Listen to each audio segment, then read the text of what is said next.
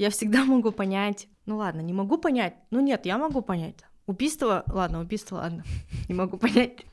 Нет, могу понять. Знаете, я могу понять убийство, например, там, месть за любимую женщину.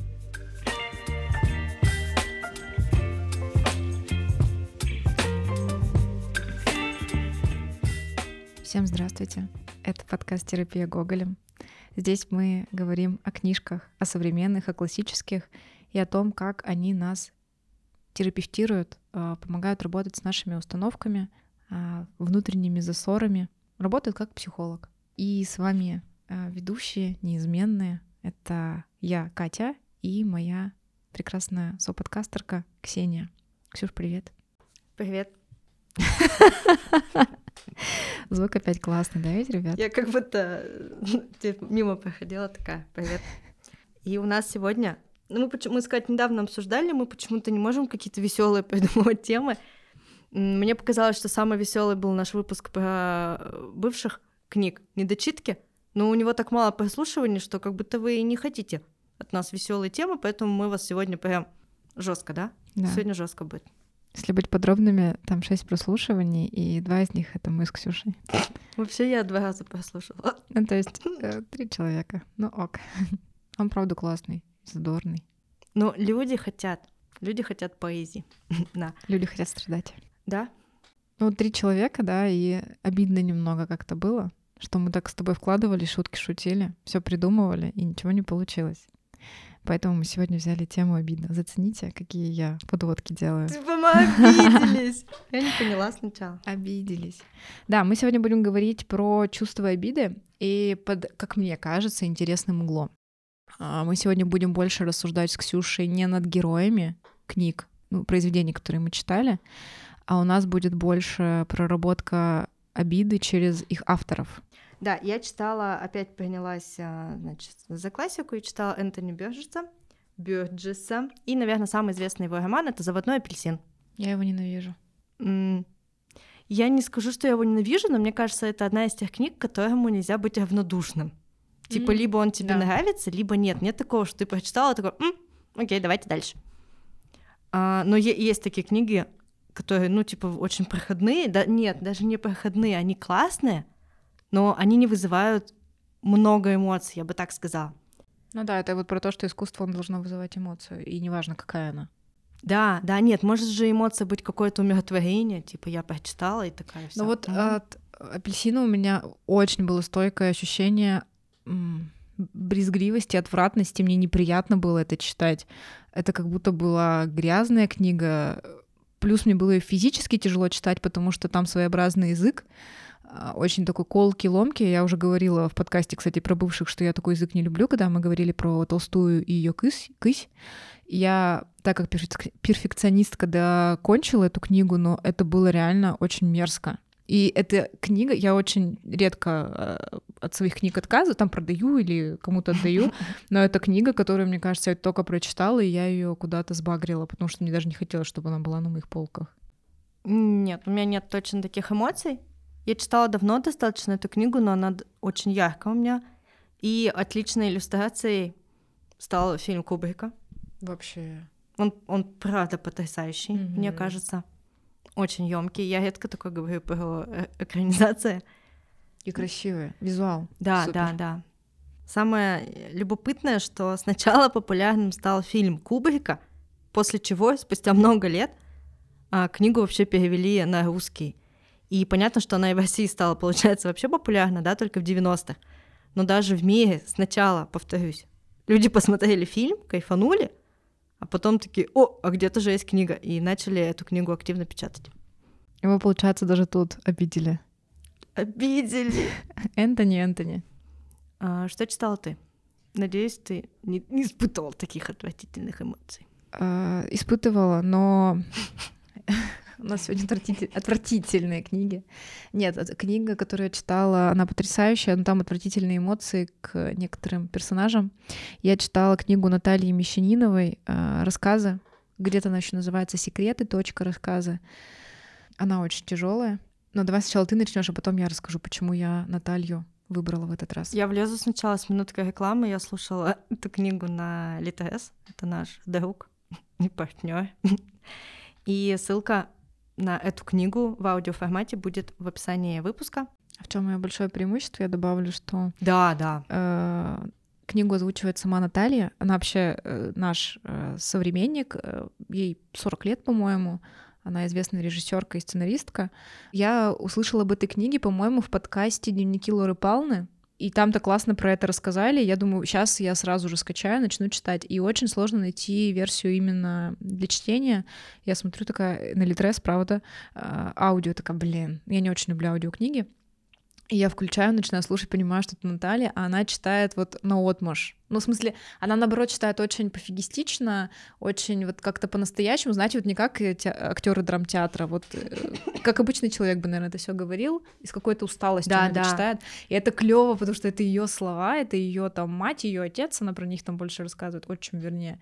И я такая, блин, обалденский. Поэтому я советую вам именно аудиоверсию. Вы тогда как будто будете слушать исповедь. Я согласна, да. Причем я тоже прослушала ее буквально вот э, на прошлой неделе перед э, тем, как готовилась к нашему выпуску. Она читает вот не то чтобы классно, Катя очень здорово сказала. Иногда ты слушаешь актеров, и ты как будто радиоспектакль слушаешь. Не знаю, насколько вы стары, слушали ли вы радиоспектакли. Если у вас пластинки с радиоспектаклями. да. То тут как будто я сижу с Натальей на кухне, выпиваю, конечно. Куришь. Там, ну, это такая, потому что тема алкоголя там довольно сквозная. И она мне рассказывает историю своей жизни, и там всякая, ну, жесть, я не побоюсь этого слова. Да. Мгм.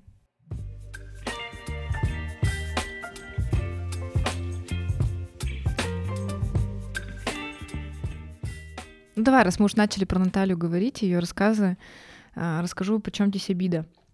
Наталья, по сути, пишет автобиографию, да, автобиографию же, когда сам про себя пишешь, э, про свое детство и подростковый период. Оно у нее очень тяжелое было. Тяжелое в чем? Наверное, не про спойлерю. В общем, вся книга про то, как равнодушна ее мать к тому, что происходит с ней. А с ней происходит э, буллинг среди подростков, с ней происходит э, сексуальное насилие со стороны отчима, ну и вот и полное равнодушие матери. И вся книга, она посвящена вот этой боли уже взрослой женщины, которая понимает, что такой мать однозначно быть не должна, потому что тебя мама, ну вообще тебя родитель должен, должен обязательно оберегать, да, когда ты маленький, нести за тебя ответственность, а здесь больше Наталья говорит про то, что взрослой всегда была я. И И тут еще, извини, Ага. перебью тебя, я помню, я начала слушать, и там начинается с того, что я всю жизнь боялась, типа, так расстроить мать, что она умрет. да, что я боялась, что со мной что-нибудь случится, а она умрет этого и не выдержит. И я такая прихожу даже на работу, и Катя говорю, Катя, говорит, какая-то другая книга, там мать нормальная, дочка боится ее расстроить, чтобы та не умерла. Мгм. И только, в- ну не в конце уже, конечно, но ты понимаешь, что первое-то это было, ну если не фантазия, то это, ну по сути, то, как ей хотелось. Мгм. Ей хотелось, чтобы мать, ну, чтобы у нее сердечко, да, каждый раз дрогало, когда дочка позже из школы вернулась. Мгм. Или когда там она плачет, ну как вот, ну и материнство, да, такое чистое.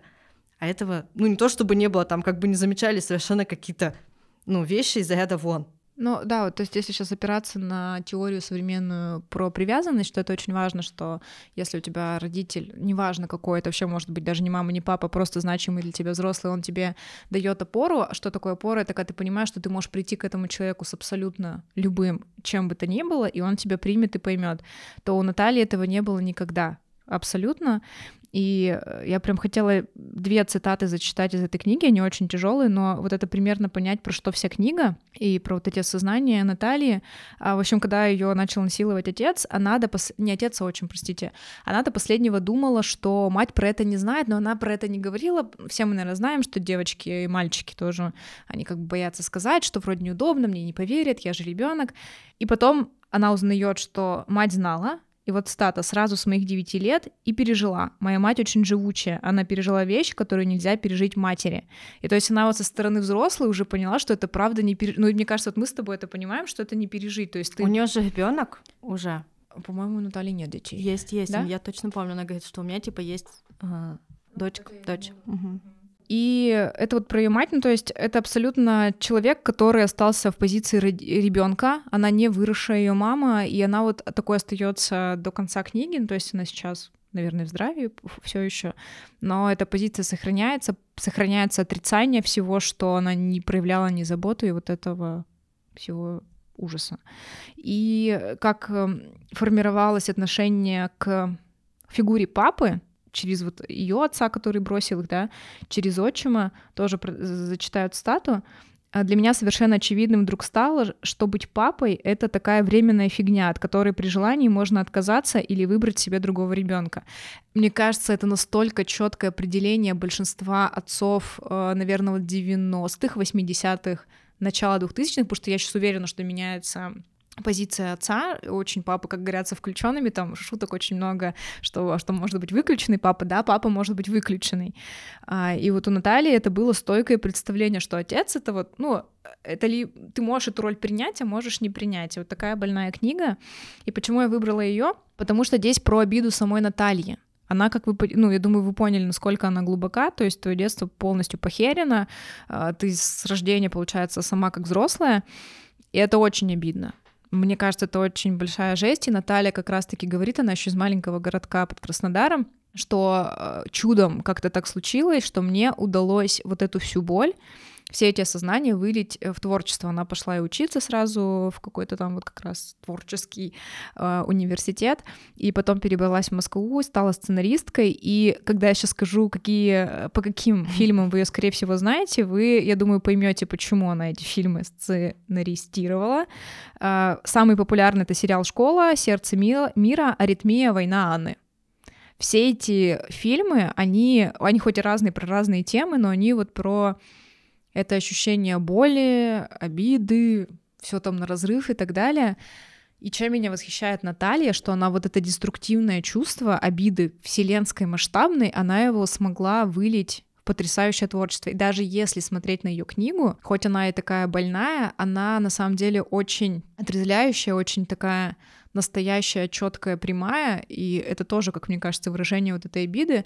И если почитать комментарии, кстати, и на Литрес или на других каких-то сервисах, очень многие пишут, что я узнавал себя, и от этого мне становилось проще, да, что вот не я один такой, спасибо, Наталья, вы вот это выразили словами. Вот такая сильная женщина. Угу. Я соглашусь, что ну, во-первых, насколько, да, чувство было. Возможно, оно не было даже там проработано с психологом, как сейчас говорят, Потому что она даже в конце уже, когда мать ее была старая, к ней поезжала, они, ну, типа, ругались угу. и, ну... Не нашли такой контакт. Не нашли контакт, да. Но я не про это хотела сказать. А, про то, что, написав эту книгу, во-первых, когда ты ее слушаешь, ну, типа, ты не сидишь там и все время там не плачешь, да, или еще что-то.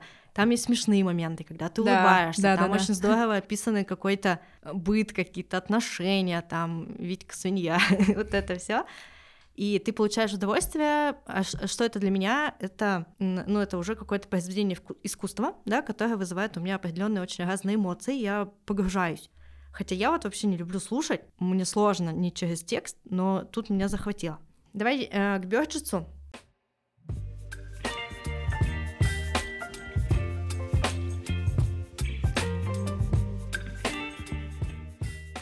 Итак, во-первых, тут несколько сразу будет вам ударов под дых. Во-первых, он написал этот свой роман после того, как у него диагностировали опухоль мозга. Привет. Что делает большинство людей, я, конечно, не знаю, упаси Господь, но часто это, ну, наоборот, руки, да, ведь опускаются, mm-hmm. или там хочется во все тяжкие, или еще что-то. А чувак написал роман. Этот роман, ну, стал бестселлером, да, то есть какое это было там время, 70-е. 69-й фильм, этот пораньше чуть-чуть. 62-й. 62-й. А он взял и написал роман, который все еще вспоминает, и я не удивлюсь, если его еще будет экранизировать, и в школах его не, про- не проходят, но мы в университете проходили на зарубежной литературе. Знаешь, что было потрясающе, мне кажется, чтобы его Тарантино экранизировал? Да, он бы смог, он бы смог. Это было бы потрясающе. Надеюсь, он э, Квентин услышит наш подкаст. Да. И возьмет на заметки. Вот эти там три человека, которые там один из них он, один... потом второй Адам Драйвер и третий либо твой, либо мой муж. Hello, Квентин. Мы потом этот кусочек переведем ему, да. Первый, да, удар под дых. Тут, конечно, не про обиду, но вообще с болезнями тоже связано очень много, мне кажется, обид. Это же вот такое самое первое, наверное, чувство. Почему я? А почему это со мной случилось? Почему так несправедливо? А что это? Это обида. Первый, да, шаг. Второй. удар под дых, если вы еще не оклемались, вы уже сейчас не оклемаетесь, имейте в виду. Жена, будучи беременной, на нее напали, короче, вот э, такие уличные хулиганы, избили ее, а, после чего она, ну, во-первых, потеряла ребенка, а во-вторых, потом вообще не смогла это прожить, спилась и умерла. То есть до этого там пыталась покончить жизнь самоубийством. Ну, как бы, да, привет.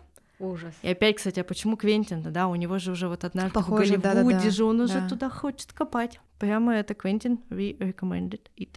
Смотрите, что происходит с Энтони.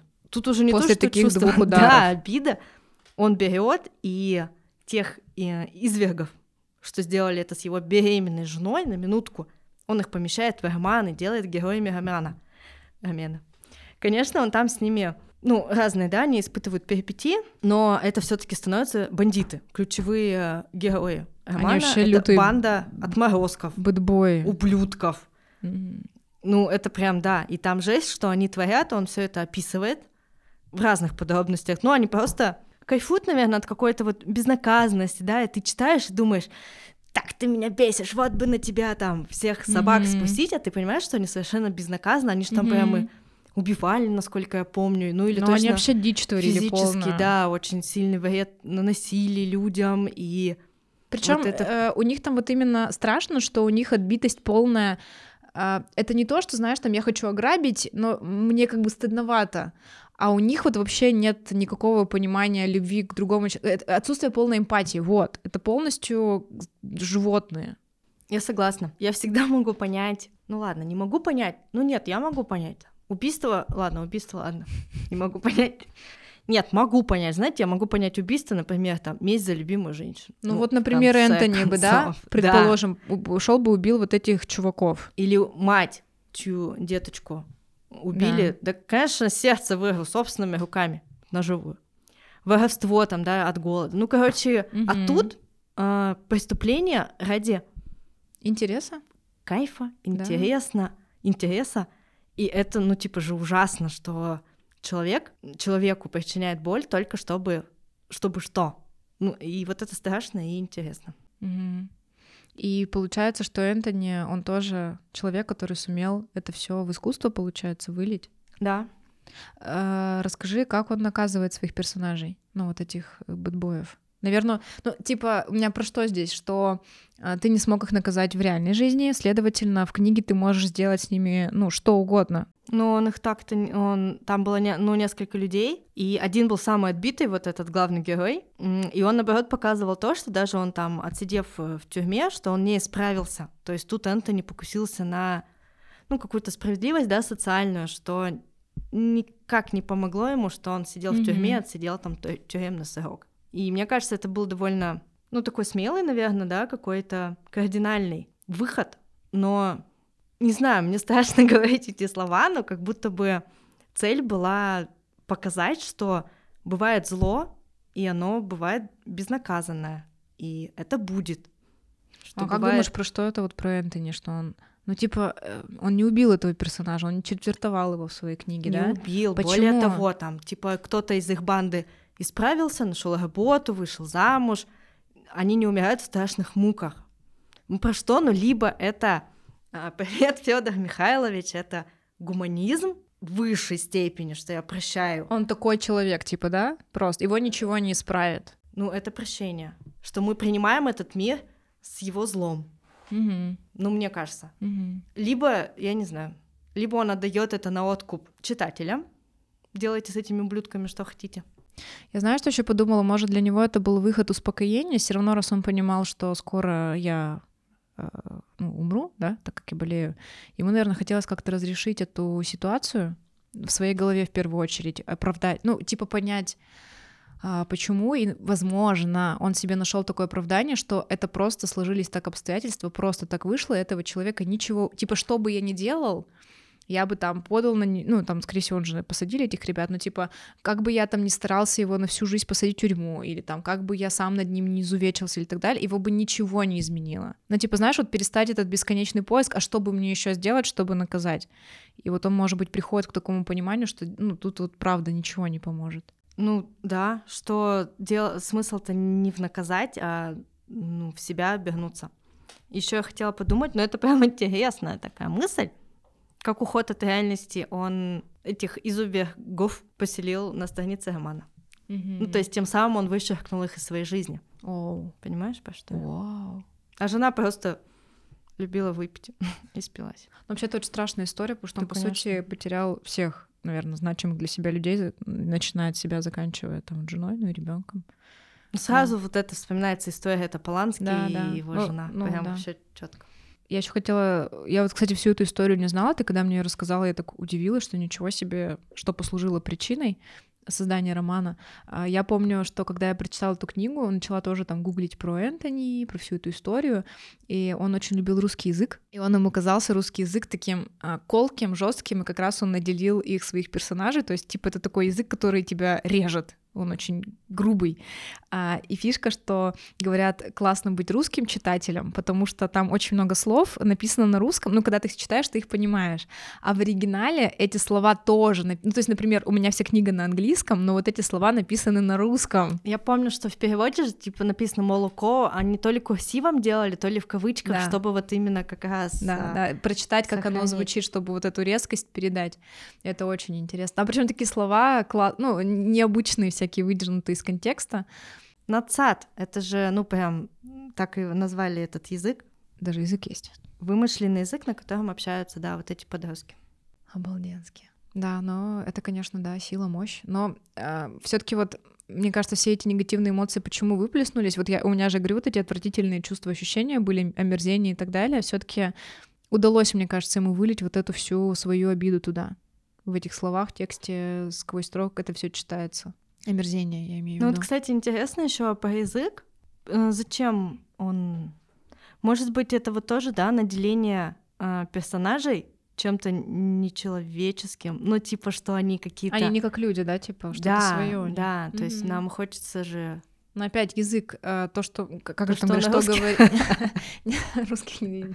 Нет, ему наоборот же нравился язык русский. А, то, что мы говорим, значит, то, что... То, то, то и у нас в голове. И то есть у них даже, типа, что мысли, наверное, отличаются от uh, того, что думаем мы, типа, обычные люди, да, что мы говорим, а у них это абсолютно другие изъяснения.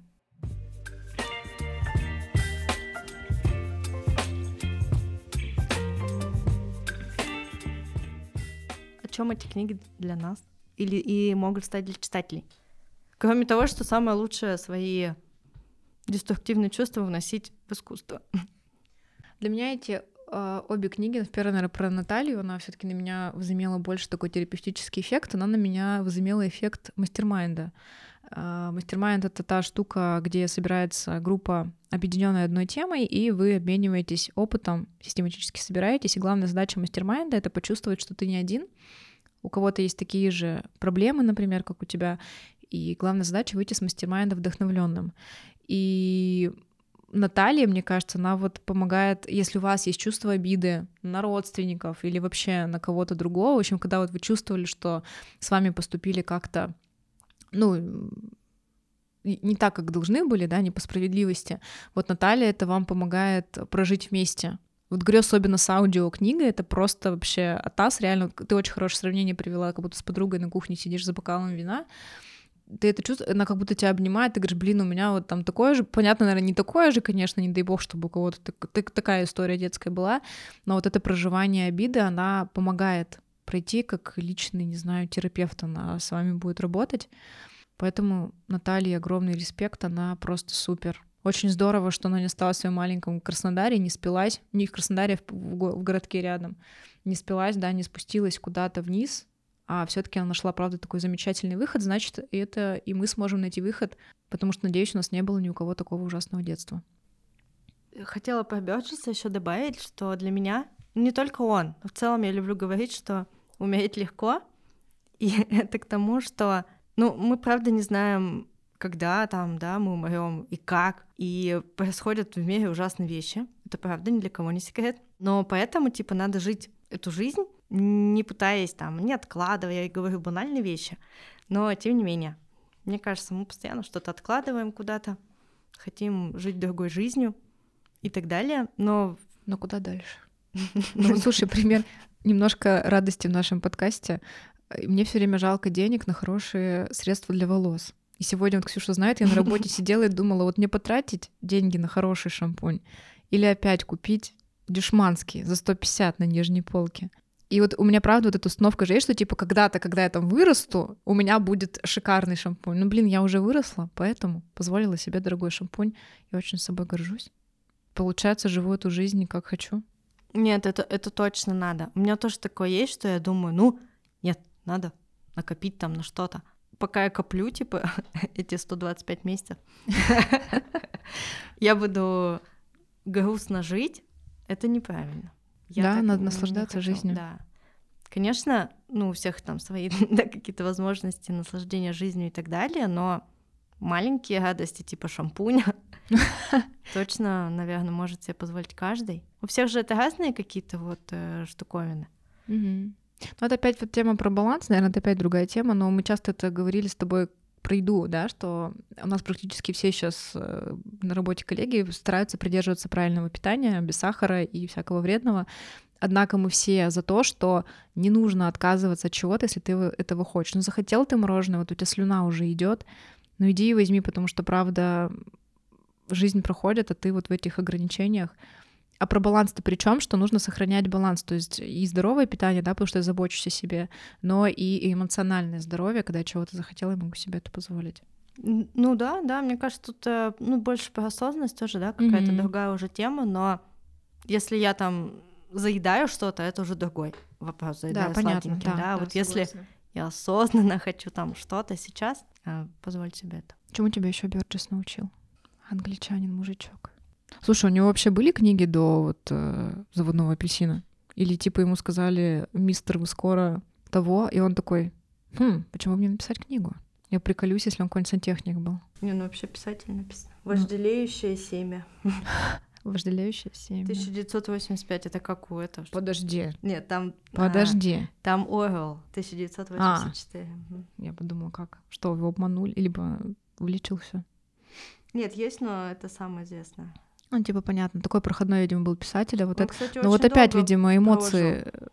Подожди, через сколько умер-то? Он, он умер в 93-м году, а родился Обалдеть. в 17-м. Так, ну то есть, получается... Так, блин, он умер недавно, ничего. Свет в конце тоннеля, посмотри, как круто. Возможно, это же очень похоже на историю Донцовой. Вы знаете историю Донцова? Я вам ее расскажу. Ей же тоже сказали, что у вас рак, все, вы там год вам остался, милая Дарья.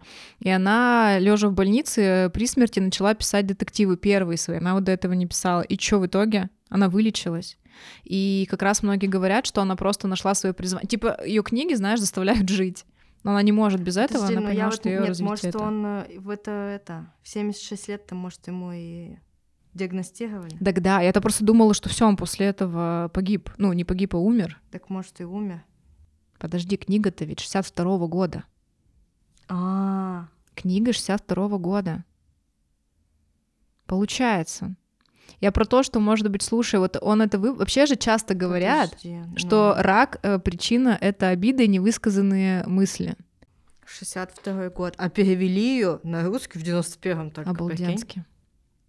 Короче, что вот это же правда, мне кажется, доказанная история, что реально вот не выговариваешь, все обижаешься, вот болеешь раком.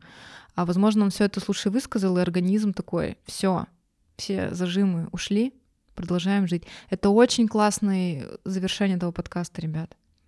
Обиду не нужно держать в себе. Вот если вы ее также будете выпускать в какое-то хорошее русло, Понятно, уж книги мы все писать не будем, но просто проживать, ходить на терапию, не знаю, писать э, ну, дневнички, дневнички, да, да, дневнички. Но, короче, здесь не будем ограничивать, потому что у каждого это может быть свое, да? Куда-то ее выпустить, это правда позволит вам жить дальше. Я бы заметила только, что давайте ее выпускать экологично для окружающих тоже. То есть, mm-hmm. мне кажется, это не ок, если вы приходите домой и выпускаете свою обиду на своих близких. На кошку, не дай бог. Ну, это то, это э, говорит, для меня это говорит о не наличии там эмоционального Но интеллекта у человека. Ты потому что передаешь эту боль другому человеку, смысл-то какой, типа? Ну, вот это знаешь, такой пошел круговоротик. Ну, ты, например, передала это мужу, он потом пошел на кого-то. Ну, понятно, дальше. но зачем это ну, делать? вот я и говорю, что это не очень приколдесно. Блин, супер, меня это очень порадовало, что он. Я-то думала, все он написал. Я и... тоже, да. Класс. Мы уже сообщили, да, что книга Натальи в аудиоформате есть на Литес, где вы можете подключить подписку по нашей ссылке, и первый месяц получите бесплатно. Ссылка будет в описании. Вообще там большой портал, я думаю, всем известный и не нуждается в рекламе, хотя от нас, конечно, нуждается. Там очень много книг, подкастов, наших в том числе, и лекций. Все, заканчиваем фразой. Заканчиваем фразой. И помни, что неважно, что хотел сказать автор. А важное, что ты понял для себя. Всем пока-пока.